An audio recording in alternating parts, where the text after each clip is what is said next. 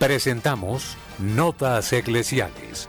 La entrevista, la noticia, la crónica, el acontecimiento y la realidad de la Iglesia en Colombia y en el mundo. Bienvenidos.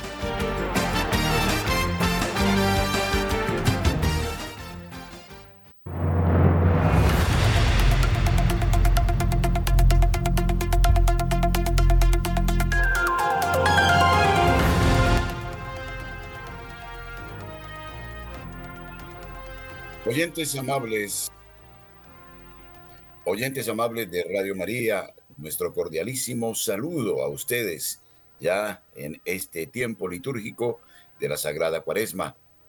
Presentamos eh, la noticia, la reflexión, los hechos de interés en Colombia y en el mundo, la marcha de nuestra Iglesia Católica. Gracias por estar con nosotros. La opinión el análisis. Editorial en Radio María.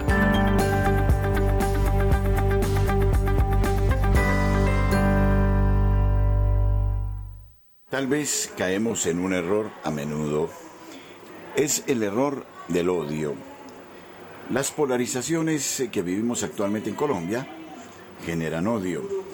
Estamos en el momento en que todo se pretende solucionar desde el deseo de reivindicación, desde el ataque leve, desde la información agresiva.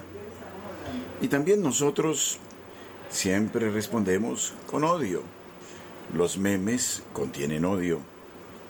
Y entonces el demonio se divierte porque si nos alimentan el odio y respondemos con odio, nada que hacer y creo que esta estrategia no vale. Al contrario, nos lleva a un clima de intolerancia y de violencia inusitados. La estrategia es otra. El Señor lo dice en el Evangelio. ¿Qué mérito tenéis si amáis a vuestros amigos?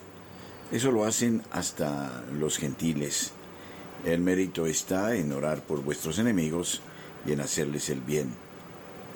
Existen muchas cosas reprobables, pero siempre existen causas que generan efectos. No hay efectos sin causas. Y las causas son profundas. Y posiblemente cuando analizamos las causas, terminamos aceptando que todos en mayor o menor grado tenemos una responsabilidad frente a los acontecimientos que vivimos. Si por ejemplo hablamos de reivindicaciones sociales, efectivamente ha existido la corrupción, la inequidad, la injusticia, y eso es de vieja data. Aunque podamos criticar la ineficiencia de un gobierno, no obstante, debemos en este caso aceptar que hemos dado el combustible para que se llegue a tal grado de resentimiento. Y hemos creado nuestros propios fantasmas, nuestros propios monstruos. Dios es omnipotente, omnisciente, todo lo conoce, todo lo sabe. Ni un cabello de nuestra cabeza se cae sin su consentimiento. Aquí debemos, ante todo, orar por nuestra patria, por el mundo, pasan por un periodo de enfermedad y de enfermedad aguda, grave. La descomposición social, el materialismo, todos los teóricos genocidas que por ahí están sueltos, son la expresión del occidente que perdió su brújula, que no quiere recordar sus raíces que se ausenta del Evangelio. Así lo señalaba San Juan Pablo II. Nada que hacer. Mientras nos empeñemos en quitar al Dios que se nos ha revelado en Jesucristo de todas las realidades sociales, mientras no tengamos una lectura del hombre, imagen y semejanza de Dios, entonces la mentira, el engaño, la apariencia, el circo y todo eso que mm, se esconde en las palabras, en las artimañas, aparece. Es una maleza que velozmente nos atrapa y nos condena, nos ahoga. La plegaria entonces es definitiva. Porque el odio es del diablo y al diablo se le combate solo con el poder de Dios. Si no hacemos un retorno al Dios vivo y verdadero, al Dios que se nos revela y que precisamente viene para ofrendar su vida por nuestra salvación, todo será inútil y nos esperarán días de infinito dolor. El hombre es un ser ansioso de la felicidad. Y quiéralo o no, la busca. Y la busca a veces por caminos tan equivocados. Algunos piensan que la felicidad está en desfigurar su cuerpo. Otros piensan que la felicidad se halla en la ganancia fácil, en el delito. Otros crean carteles. Otros se matan unos a otros como las hienas para tener su. Y así vamos de instinto en instinto, de engaño en engaño, y perdemos todos. Y el demonio, con todo su séquito, danza frenético, furioso. El demonio no solo quiere la muerte física del eh, hombre, sino que quiere aniquilarlo moralmente. Quiere su condenación. Y él se esconde tras bambalinas, ilusiona, hipnotiza, chantajea, proclama consignas de autonomía, le dice al ser humano que puede hacer cuanto le venga en gana y después lo castiga, se burla y de manera macabra incentiva su orgullo para después hacerle conocer las penas del infierno. El demonio nos dice que todo es lícito y después la naturaleza nos cobra y nos cobra muy duro. Esta es la realidad. Preguntémonos sobre qué fundamento vamos a establecer principios de justicia, del respeto de los derechos de la observancia de las leyes. Si nos empeñamos en seguir negando la realidad del Dios que nos creó y ante el cual debemos responder como se responde en un tribunal, entonces la cuestión es caótica. La anarquía, la mentira, el engaño. Por eso debemos prepararnos para orar con mayor intensidad para suplicar al Dios de la misericordia que desarraigue de nosotros cualquier sentimiento de rabia, de violencia, de retaliación. Y precisamente debemos orar por nuestros gobernantes. De hecho, existen celebraciones eucarísticas votivas para pedir por nuestros gobernantes, para que sea el Señor y sus santos ángeles quienes toquen los corazones más duros y les hagan ver la oportunidad de volver al Señor. Aunque ustedes no lo crean, existen raíces muy profundas aún en estos personajes que aparecen cínicos y demasiado seguros de sí mismos. También ellos, en un modo u otro, están buscando una respuesta sobrenatural. La oración en esta cuaresma entonces debe ser intensa, plena, continua, para que sea el Señor quien nos dé la serenidad para no caer en la actitud violenta, en la virulencia de la palabra, en el rechazo y en la muerte. Es por ahí la cosa. Y yo les invito entonces a que con humildad clamemos, no, simple, no simplemente musitemos, sino clamemos y con insistencia al Señor para que nos regale el don de la paz. Nuestros corresponsales tienen la palabra en Notas Eclesiales.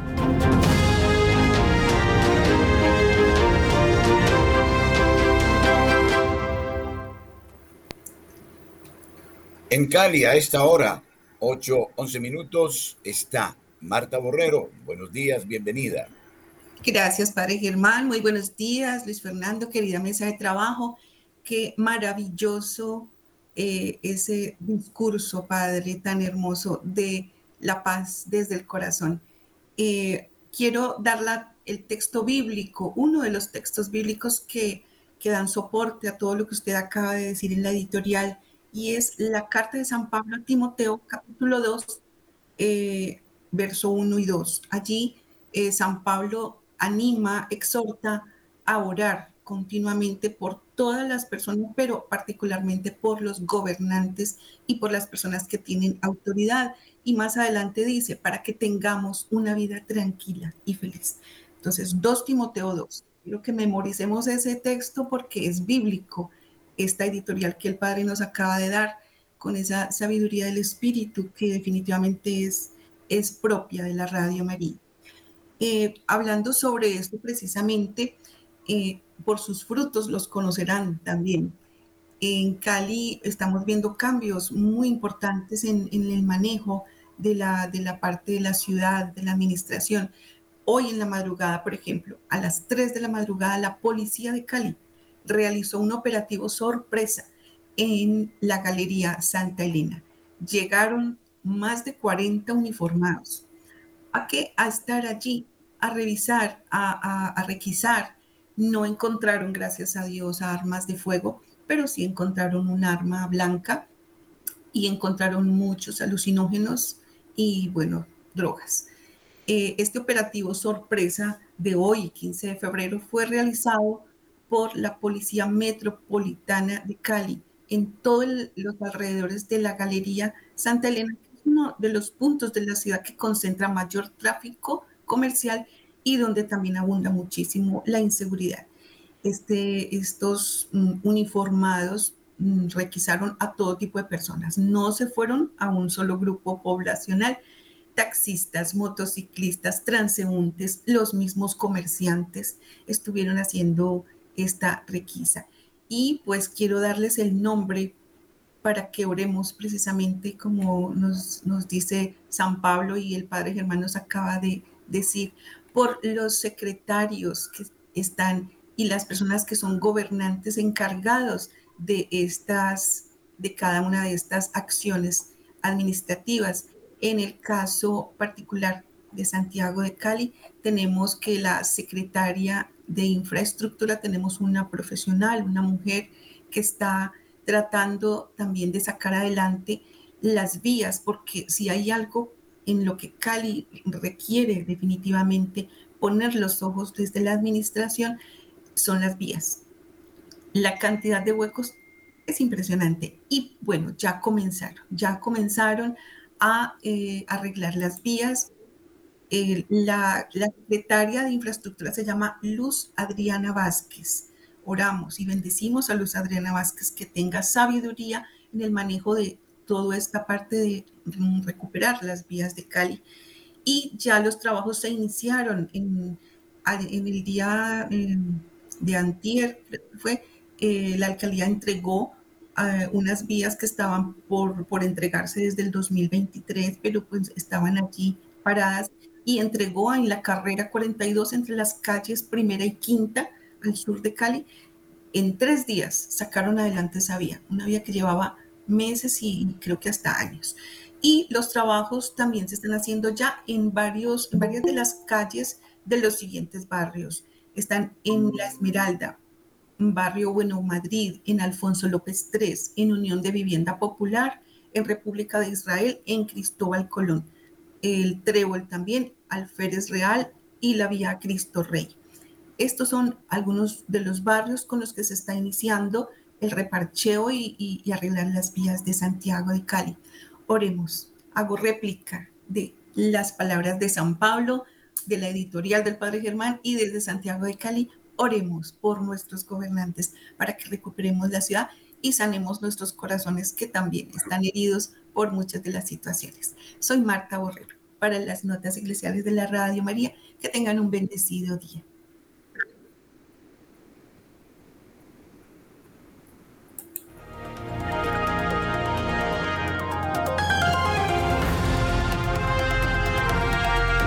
A las 8 de la mañana, 17 minutos, nos hacemos contacto con Julio Giraldo en la ciudad de Barranquilla. Julio, buenos días.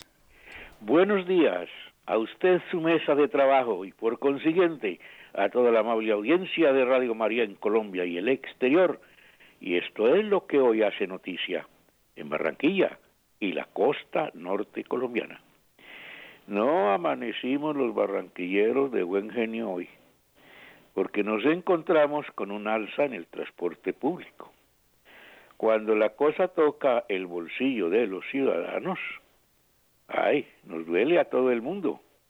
Y esto el subir el transporte, pues golpea principalmente a todas estas personas que trabajan en empresas, en fábricas, en hospitales, en donde sea, que se tienen que movilizar diariamente y algunos tienen que tomar hasta dos buses. Pues el mínimo pasaje aquí en Barranquilla quedó en 3.100 pesos. Esto quiere decir en plata blanca que una persona que no tiene que tomar sin un bus se gasta en solo transporte 6.200 pesos. Y hay personas que tienen que coger doble transporte, o sea que se gastan más de 12 mil pesos en solo bus para ir y venir de su hogar.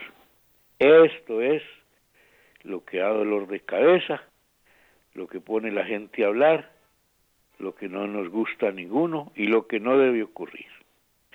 Pero en otro ángulo de la noticia, tenemos que el alcalde de Barranquilla ayer dio el balance de lo que significa el carnaval para Barranquilla, que terminó y que sigo hablando de él para información de la gente, porque uno habla del carnaval, pero no se da cuenta que es que eso es un negocio, pero bien montado. En lo mismo la feria de Cali todas estas ferias que se presentan en el país, donde el pueblo es el que hace la fiesta y la plata se lo llevan los empresarios. Decía el alcalde ayer que el carnaval movió 850 mil millones de pesos en los cuatro días, es decir, que esta plata quedó en los bolsillos de todos los que tienen el carnaval como negocio. 500 o 5 millones 600 mil personas asistieron a los diferentes actos. También nos dijo el alcalde que se recibieron a un millón de turistas que vinieron de todas partes. La noticia positiva en esto es que 53 mil empleos generó también el carnaval. O sea que esto tiene de todo, pero son unas millonadas. Bueno, nos quedamos hoy con estas dos noticias. Desde la ciudad de Barranquilla y para Radio María, en el comienzo de la cuaresma, Julio Giraldo. Muchas gracias, Julio. Nos trasladamos ahora a la sabana cundiboyacense. Víctor Acosta en la ciudad de Tunja. Buenos días. Buenos días, Padre Germán y audiencia de todo el país. En la gobernación de Boyacá, en su plan de desarrollo, reunió este martes en el Teatro Boyaquirá a alcaldes y delegados culturales y gestores de todos los municipios para el integrar en el plan de desarrollo de política pública de patrimonio, arte, cultura, e historia, literatura, cine y audiovisuales que se desarrollará en el, se desarrollará en el territorio con el patrocinio del Ministerio de Cultura y con la presencia de una delegada y la directora del departamento, y al ser el departamento parte de la región cabecera Bogotá, los audiovisuales rodados han generado ingresos de 500 mil millones de dólares desde que se creó un billón seiscientos mil millones y las licencias han sido cobradas por parte del Distrito Especial y los derechos de actor y aprobación y a los boyacenses y al fisco departamental y los extras le no les han reconocido ningún dinero. Y Tunja tendrá actividades 24 horas. La alcaldía levantó las restricciones de los horarios para restaurantes, gastrobares y otros en centros comerciales que funcionarán de acuerdo a la demanda y temporadas para ocupar más mano de obra y el transporte no tendrá hora límite de terminación ni inicio de su actividad.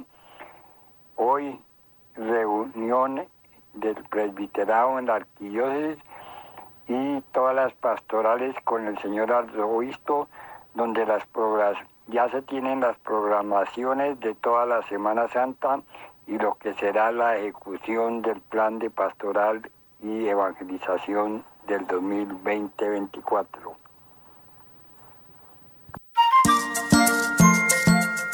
A nuestros oyentes en Aguachica queremos invitarles a nuestro próximo retiro espiritual. Les invitamos para que nos acompañen este sábado 24 de febrero desde las 9 de la mañana y hasta las 12 del mediodía en la parroquia de María Auxiliadora. Dirección calle 16, número 750, vía Puerto Mosquito. Nos acompañará el padre Roque Almeida, quien nos hablará acerca de la preparación para la cuaresma. Mayores informes a nuestros números de teléfono 310-715-1126, 605-565-3489. Gracias por ser de casa. Bienvenidos a los espacios de Radio María. Les esperamos.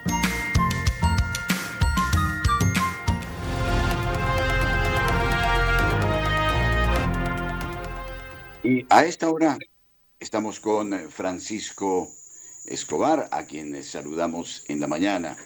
Antes quiero destacar el mensaje del presidente de la Conferencia Episcopal de Colombia, eh, Monseñor eh, Rueda Aparicio, quien eh, señala algunos puntos con ocasión de este momento en el informativo del episcopado colombiano dan cuenta de este mensaje, donde él destaca la urgencia de volver al diálogo, de pensar en propuestas de entendimiento.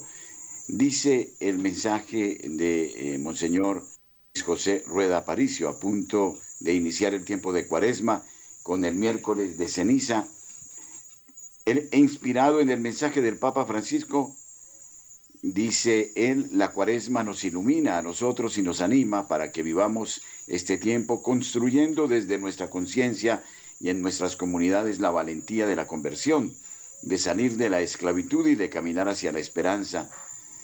En su reflexión, el primado de Colombia también afirma que asumir esta conciencia nos ayuda a pasar del individualismo a la vida comunitaria y del aislamiento al encuentro con el amor de Dios. Además, la cuaresma es la valentía de salir de las esclavitudes de los ídolos, de los apegos, de los faraones que nosotros hemos permitido que se adueñen de nuestra vida y pasar de la esclavitud a la libertad, agrega el cardenal, haciendo referencia al mensaje del Papa titulado A través del desierto Dios nos guía hacia la libertad. A propósito de la compleja situación social que vive el país y el dolor profundo que sufren los territorios por causa de la violencia, el presidente del episcopado colombiano dice que en tiempos de guerra, en tiempos en que no tenemos seguridad en el camino que estamos llevando, el Señor nos invita a través del Papa a que caminemos hacia la esperanza. Agrega el cardenal que la manera de cultivar esa esperanza de la que parece haber déficit es manteniendo la oración, escuchando permanentemente la voz del Dios que nos habla. Escuchemos entonces brevemente el mensaje que ha dejado Monseñor Rueda Aparicio.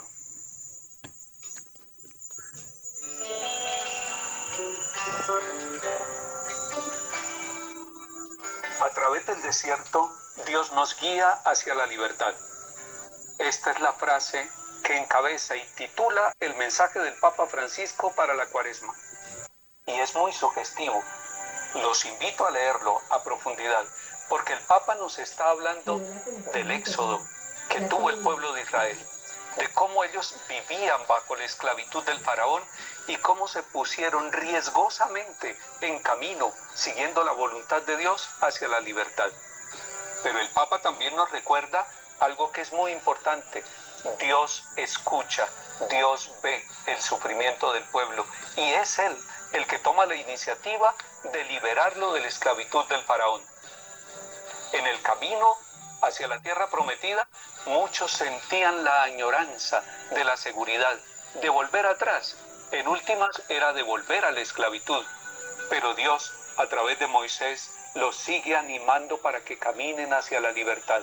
Hoy también la cuaresma nos ilumina a nosotros y nos anima para que vivamos este tiempo construyendo desde nuestra conciencia y en nuestras comunidades la valentía de la conversión, de salir de la esclavitud y de caminar hacia la esperanza. Valentía de la conversión, para que pasemos del individualismo a la vida comunitaria para que pasemos del aislamiento al encuentro con el amor de Dios que nos lleva al desierto para hablarnos de amor y para hacer una alianza de misericordia con nosotros. Valentía de la conversión. Además, la cuaresma es la valentía de salir de las esclavitudes, de los ídolos, de los apegos, de los faraones que nosotros hemos permitido que se adueñen de nuestra vida y pasar de la esclavitud a la libertad. Pero además, en tiempos de violencia, en tiempos de guerra, en tiempos en que no tenemos seguridad en el camino que estamos llevando, el Señor nos invita a través del Papa Francisco a que caminemos hacia la esperanza. Puede haber un déficit de esperanza en el mundo, en la sociedad, un déficit de esperanza en cada uno de nosotros y en nuestras familias, pues que la cuaresma sea un camino de valentía para avanzar en los senderos de la esperanza. Eso requiere, dice el Papa Francisco, que al avanzar nos detengamos también. Y es un detenernos a la oración, a escuchar la voz de Dios que nos habla. Un tiempo de oración profunda que nos lleva a caminar en la esperanza. La oración es fuente de esperanza para la vida de nuestras familias y de la humanidad entera. Que la cuaresma entonces sea un camino por el desierto, donde fue Jesús también al inicio de su misión para ir al desierto, recibir la renovada promesa del amor de Dios y caminar hacia la libertad. Que el Señor nos bendiga y acompañe en este camino cuaresmal. En el nombre del Padre, y del Hijo, y del Espíritu Santo. Amén.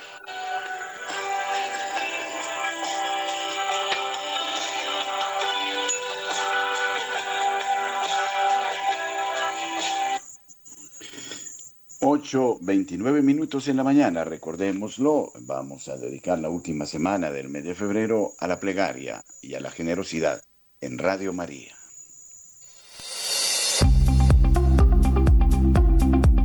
En el satélite Radio María, en Colombia, la gracia de una presencia.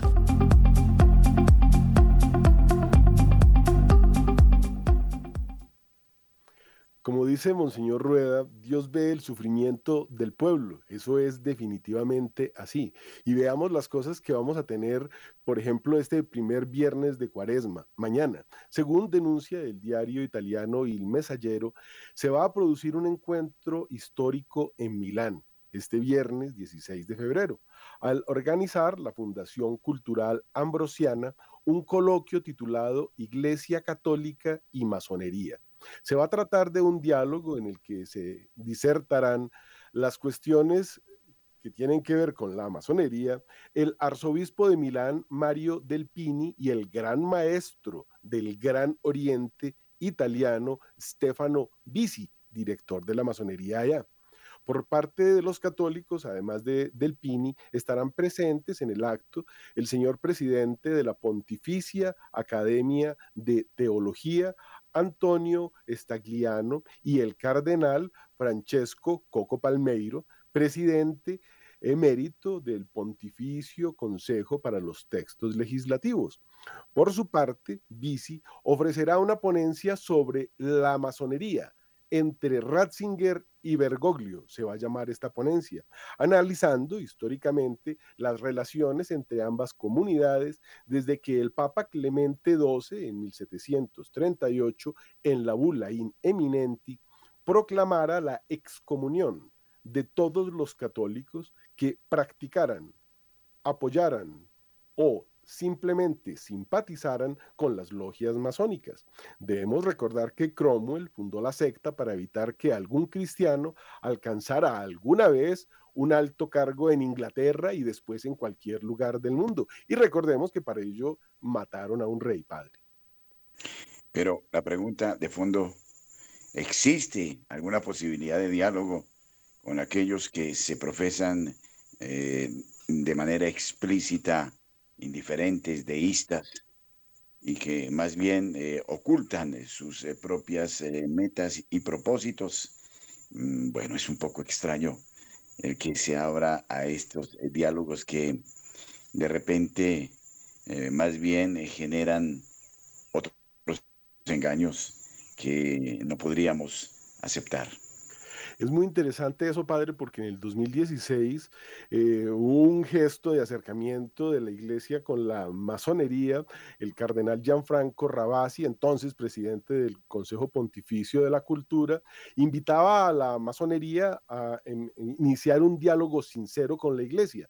Este diálogo se inicia ahora. En estos ocho años no ha habido ningún gesto público que mostrara un paso eclesial en ese sentido que fuera visible, pero ahora pues parece que hubo diálogos secretos y hay un documento de la doctrina de la fe firmado por el prefecto Víctor Manuel Fernández y ratificado por el Papa Francisco, recordando pues que eh, Ratzinger en, 1800, en 1983 eh, había hablado sobre ese decreto, de Clemente XII mm, de tres siglos atrás y que se piensa levantar. Ahorita parece que va a haber una gran unión, padre. En fin, quedan muchas preguntas sobre la mesa. En tanto, los obispos de Ecuador califican de diabólico el fallo de la Corte Constitucional que legaliza la eutanasia. La Conferencia Episcopal Ecuatoriana mostró su radical oposición al auto judicial de la Corte Constitucional que permite la eutanasia en el país. Mediante un comunicado difundido eh, ayer, los prelados recuerdan que la vida humana es sagrada e inviolable y que es diabólico querer defender la vida dando a un homicidio un marco de legalidad. Los obispos aseguran que no se puede ofrecer la muerte cuando ni siquiera se provee con lo necesario en la atención sanitaria para una vida digna. Además, recuerdan que la vida humana es sagrada e inviolable y cualquier complicidad con la muerte la acaban pagando los más débiles. De hecho, denuncian que la sentencia no solo cambia la ley actual, sino que atenta contra el Código de Ética Médica que establece que un doctor debe curar y no matar a los enfermos. En el comunicado, los prelados desechan la idea de que la eutanasia supone libertad para el paciente ya que la situación vulnerable a nivel emocional del mismo afecta a su toma de decisiones. Igualmente recuerdan que el proceso de legalización de eutanasia en el mundo suele acabar en la toma de decisiones finales, no por los pacientes, sino por los médicos o familiares de los enfermos. Los obispos ecuatorianos advierten también que la legalización de la eutanasia apoya la idea de que hay personas desechables que son una carga para los demás que pueden ser eliminadas. Finalmente piden una ley de cuidado paliativo que ayude de verdad a las personas que sufren enfermedades terminales. En la actualidad, recuerdan los obispos, solo el 3,5% de la población tiene acceso a dichos eh, cuidados. Y destacamos esta noticia porque también ella tiende a, eh, a extenderse a otros países y mm, es realmente una, eh, un decreto que es eh, abominable y que abre las puertas a cantidad de arbitrariedades. De todas maneras, en la vida se ha de respetar hasta cuando Dios la reclame, ¿no? Dentro del sano equilibrio, de tal modo que establezcamos la diferencia justa entre la eutanasia y la distanasia. Eh, tampoco es moral prolongar una vida más allá de cuando los signos vitales eh, reclaman eh, otro curso. Es el llevar la medicina más allá de, mm, de cuanto pueda darse y que realmente afecta a la persona. Pero mientras la persona tenga sus signos vitales y pueda responder, entonces nadie está autorizado para suspender la vida. Para el mundo estos países católicos están muy atrasados porque fue un escándalo en Colombia, pero ya nadie habla de eso y aquí ya se están aplicando eutanasias en cantidades. Llega la eutanasia al Ecuador y los obispos también hacen bulla, pero pues estos son como patadas de abogados, una cosa tan increíble. Recordemos que hace poco el primer ministro de Japón eh, salió por televisión pidiéndole a los pensionados que se suicidaran porque son una carga para la sociedad. Es decir, esto es ya una política de Estado, matar a la gente, un maltusianismo ahí escondido. Pero le voy a dar el nombre de una persona, padre, que se llama Dries Van Act ex primer ministro de los Países Bajos entre el 77 y el 82 del siglo pasado, que se suicidó ayer por eutanasia junto con su esposa, Eugene. Ambos tenían 93 años. Como le estoy diciendo, esto sucede por allá en Holanda y en los Países Bajos. Sus muertes reflejan una tendencia, y esto es lo interesante, una tendencia creciente en los Países Bajos de suicidios a dúo por eutanasia, en los que participan las parejas. Tan lindos, volvieron al paganismo, se suicidan en pareja, como Romeo y Julieta. Holanda legalizó hipócritamente tenemos que decirlo, la eutanasia en el año 2002, pero la mujer de Van Act no padecía ninguna enfermedad específica, a diferencia de su marido, que nunca se recuperó del todo de una hemorragia cerebral que tuvo en el 2019. Así que ella tuvo que morir porque él estaba cansado de la vida, una versión europea moderna de la ceremonia sati en la India, donde las mujeres se pelean por tirarse a la pira funeraria. Ambos eran bautizados, educados como católicos. La carrera de Manact transcurrió en el partido católico del país de Holanda, tenía raíces disque conservadoras, pero hacía campaña a favor de causas anticatólicas, era muy moderno. Tras su mandato como primer ministro, fue embajador en la Unión Europea, en Japón, en los Estados Unidos, señor muy inteligente, muy importante, que se suicida y con él se lleva a su mujer padre. Sí, efectivamente, eh, nos encontraremos ante un problema moral muy serio, sobre todo con cantidad de médicos que se profesan ateos y que eh, van a decidir sobre la suerte de las personas. Y ya eh, va a ser miedoso ir a un hospital porque quedamos en las manos de aquellos que están autorizados y para hablar de posibles eutanasias, incluso que no se justifican de ninguna manera y, pero que asumirán esta, em, este vestido de lo legal, ¿no? Es eh, realmente pavoroso pensar en eso. Ya muchos, muchas personas mayores, eh, pues, sobre todo en Europa, en los Países Bajos, han huido de sus países para no ser presa de la tiranía de los médicos. Sí, esto es muy interesante porque tiene que ver mucho también con los vientos que soplan por el mundo había sucedido un encuentro de cardenales entre el 5 y el 7 de febrero que habíamos recordado acá en Radio María y todo esto se une porque precisamente de esos Países Bajos y de estos países protestantes viene una tendencia que hoy es noticia por todo el mundo porque según una entrevista Francisco está de acuerdo con ordenar mujeres sacerdotisas. Por si tenemos dudas, la teóloga y religiosa italiana Linda Ocher ha confirmado que el Papa Francisco está a favor del diaconado de las mujeres. Actualmente el Vaticano está tratando de comprender cómo se puede poner en práctica ese diaconado femenino. Para ello, la teóloga italiana, a petición del Papa Francisco, organizó un debate sobre el papel de la mujer con la última eh, con esa reunión pues de cardenales que hubo del 5 al 7 de febrero, donde uno de los principales ponentes fue la obispa anglicana Joe Bailey Wells, quien fue invitada a presentar las experiencias de la iglesia anglicana con la ordenación de mujeres. Para eso fue que eh, la, la, invitaron, que nos había causado tanta sorpresa. El encuentro se centró, entre otras cosas, en las posibles formas de ministerio para las mujeres dentro de la Iglesia Católica, pero también en las posibilidades que ya son introducidas en la iglesia. Recordemos que en el Congreso de la Amazonía, precisamente una religiosa colombiana contaba que ella, pues como no habían sacerdotes, pues ella confesaba y administraba la comunión a todos los indígenas, padre. 8.41 minutos en la mañana. Desde este 15 de febrero y hasta el próximo 19 de marzo, invitamos a nuestros oyentes que quieran profundizar en la espiritualidad de, San José y quienes deseen consagrarse a San José y por San José a su Hijo Jesucristo para hacer un curso virtual de preparación que se extenderá en Radio María desde el 15 de febrero hasta el 19 de marzo.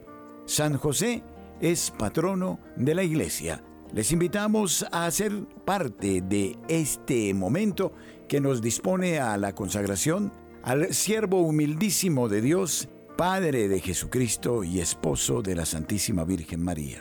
San José Nazaret,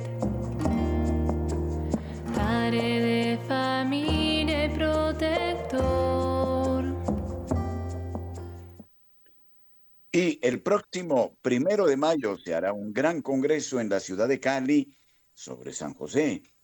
Radio María transmitirá este acontecimiento. San José, patrono de la Iglesia Universal, fuente de bendición y gracia.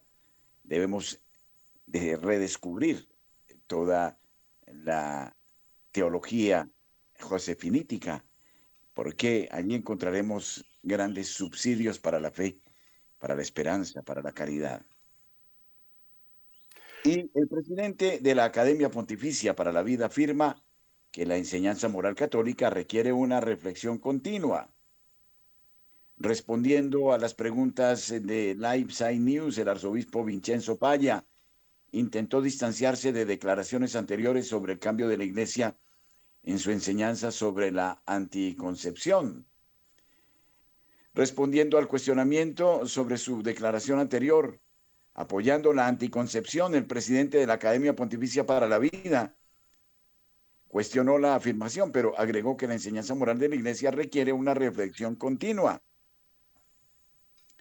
En una conferencia de prensa celebrada este lunes en el marco de la Asamblea de la Academia Pontificia para la Vida, el arzobispo Vincenzo Paya esbozó parte de su visión sobre la moral católica en materia de anticoncepción. Se le preguntó al presidente de la academia si todavía mantenía las opiniones expresadas en una entrevista de 2022 cuando afirmó que cree que llegará el día en que el Papa o un sucesor emitirá un documento sobre cuestiones morales en consonancia con la reciente decisión de la APB, de la Academia Pontificia por la Vida, en un libro publicado que abrió la puerta a permitir la anticoncepción. En esta entrevista, eh, no creo haber dicho lo mismo que usted, respondió Paya. Los comentarios de la entrevista de Paya en 2022 surgieron a la luz del muy controvertido y cuestionado libro La ética teológica de la vida, nacido de una asamblea anterior de la academia, que propone tanto la anticoncepción como la inseminación artificial como moralmente aceptables. Poco después la Civiltà Católica, dirigida por los jesuitas y conocida por tener un contenido revisado por la Secretaría de Estado del Vaticano antes de publicarlo, resumió y promovió el libro preguntando a la luz del texto si Francisco podría publicar pronto una nueva encíclica o exhortación apostólica sobre bioética que podría llamarse Gaudium Vitae. Paya estuvo de acuerdo con esta sugerencia cuando habló con The Tablet en otoño de 2022 le dijo a The Tablet que se debe desarrollar toda la arquitectura de la dimensión ética de la vida.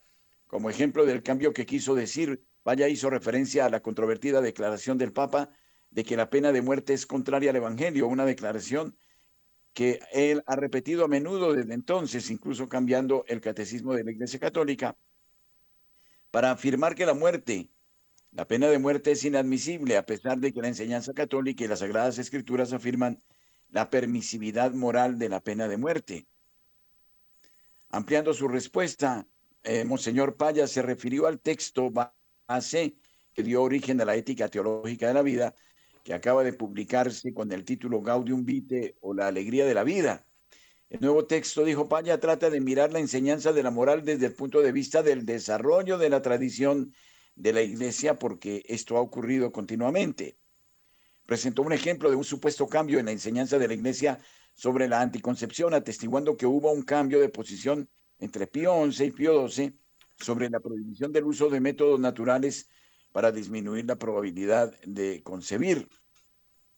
Argumentó que Pío XII fue más permisivo al permitir prácticas naturales, mientras que Pío XI las había prohibido, diciendo que el supuesto cambio demostraba que la comprensión de la anticoncepción se había profundizado.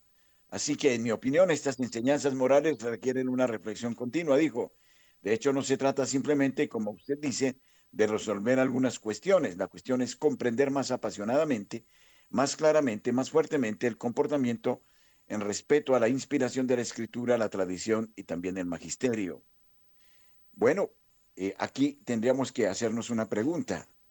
El aborto, por ejemplo, no es, de hecho, eh, también una pena de muerte. es importante porque eh, en ese sentido, cuando se habla de pena de muerte, se debe mirar a todas las edades a todas las circunstancias. Y en eso creo que no hay negociación posible. Es impresionante porque mientras aprueban la eutanasia y el aborto, van 4 mil millones de niños asesinados desde Roe versus Wade, cuando aprobaron el aborto con mentiras en Estados Unidos, ya se tumbó esa ley, pero sin embargo siguen practicando los abortos. Y es que tenemos que ver que son dos cosas muy distintas, porque eh, el aborto o la eutanasia, esos son sacrificios humanos a Satanás, mientras que Dios ha dado la orden y esto es muy importante de tenerlo presente, de exterminar algunos pueblos. Eso está en la Biblia. Incluso hay castigos por no haber obedecido la orden de forma directa. Pueblos que se dedicaban precisamente a eso, a matar y comerse los niños. Entonces, por este, eh, digamos, escándalo del cambio que se dio eh, con lo de la pena de muerte o con el cambio del catecismo del sagrado derecho a la legítima defensa, nos van preparando para lo que viene, Padre. ¿Y qué es lo que viene? Vamos a compararlo como era antes. Estamos eh, entrando en la cuaresma donde los obispos eh, salían y decían de una forma muy clara que los penitentes que tuvieran que expiar faltas graves, como por ejemplo el aborto o el homicidio a los niños, incluso el adulterio o la hechicería, se alejaran del ambón y se ubicaran en el nártex o en el atrio, destinado a los catecúmenos y pecadores públicos, desde donde podían ingresar a la iglesia una vez que se completara la penitencia el jueves santo, o sea, en Chena Domini. Mientras tanto, en este momento nos preparan para la Semana Santa con reuniones con la masonería el primer viernes de Cuaresma. O, por ejemplo, con esto que le voy a contar que están haciendo en este momento en la Catedral de San Esteban en Viena, Austria, una catedral bellísima y muy importante. Un proyecto de Gottfried Halloween, de 75 años, desfiguró la catedral.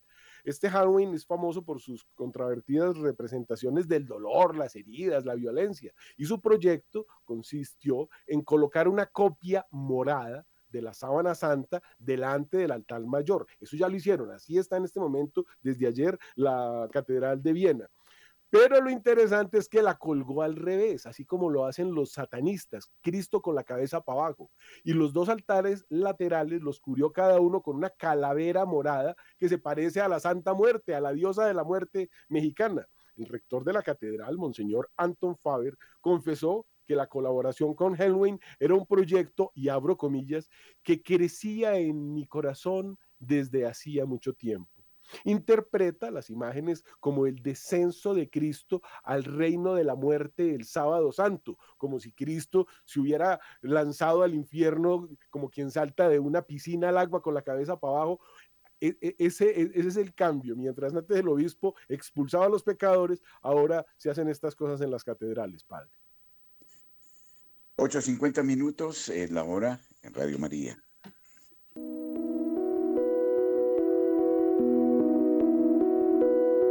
Somos Radio, somos Radio María.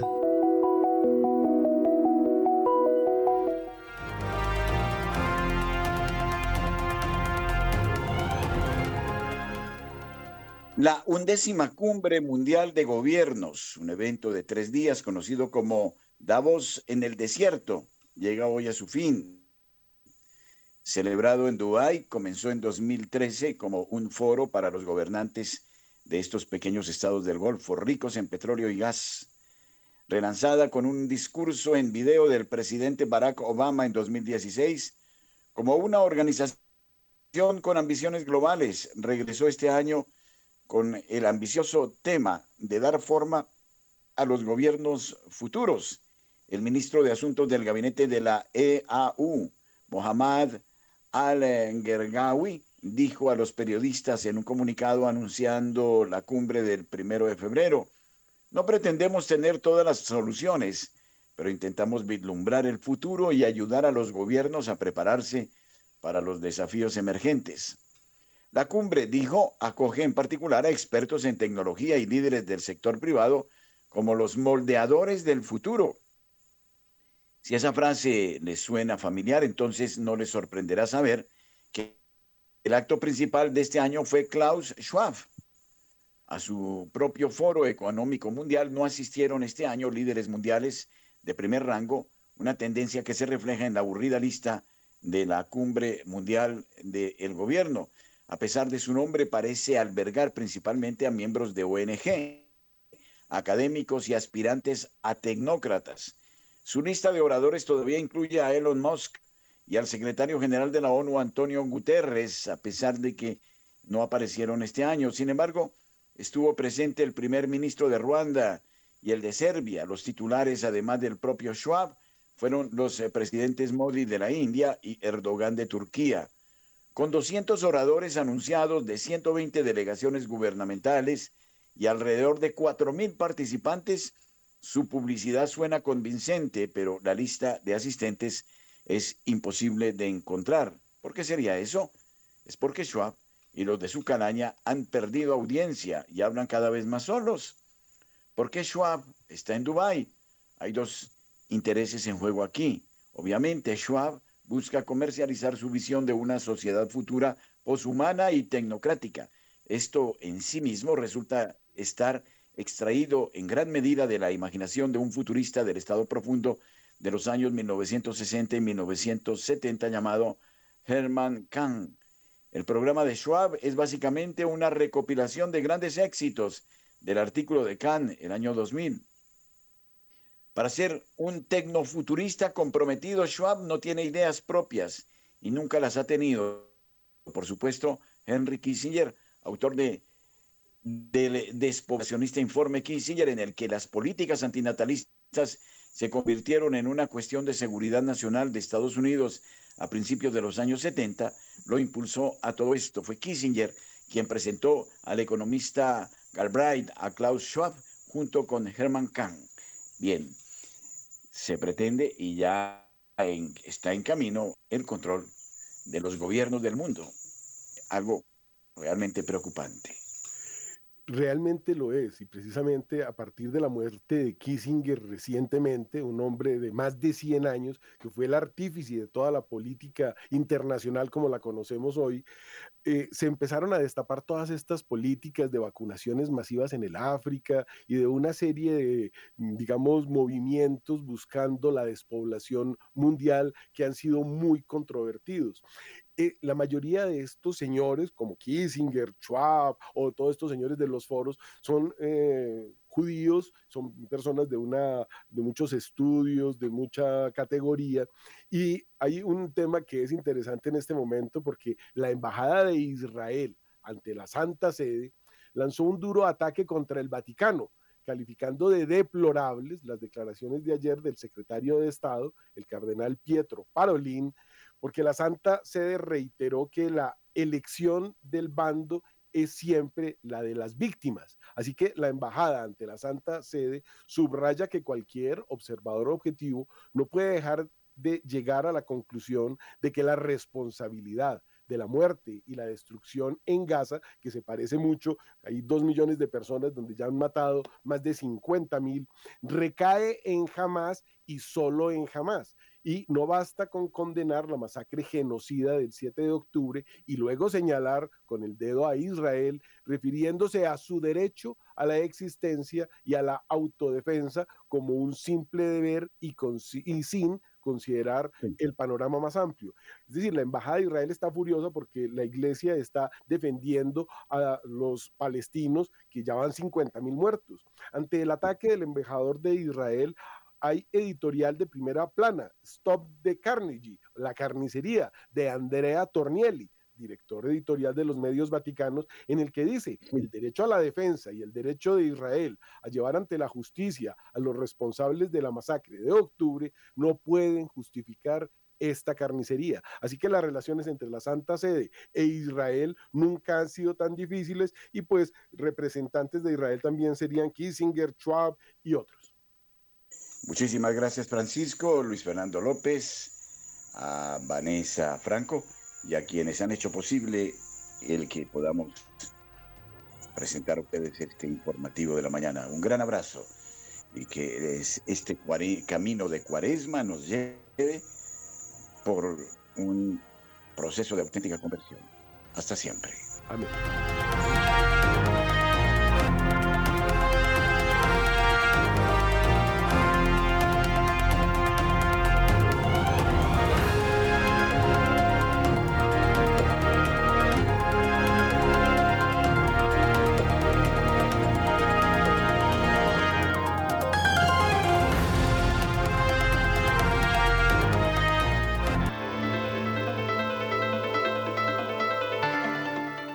Frutos inagotables de oyentes nobles, de hijos en el corazón de la madre.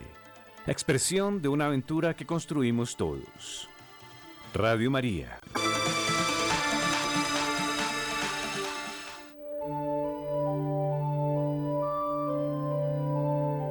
Bendición maternal de la Santísima Virgen María. Recibe la bendición especial maternal, amorosa, protectora, misericordiosa, sanadora, consoladora, intercesora y liberadora de la Santísima Virgen María, en el nombre del Padre, del Hijo y del Espíritu Santo. Amén.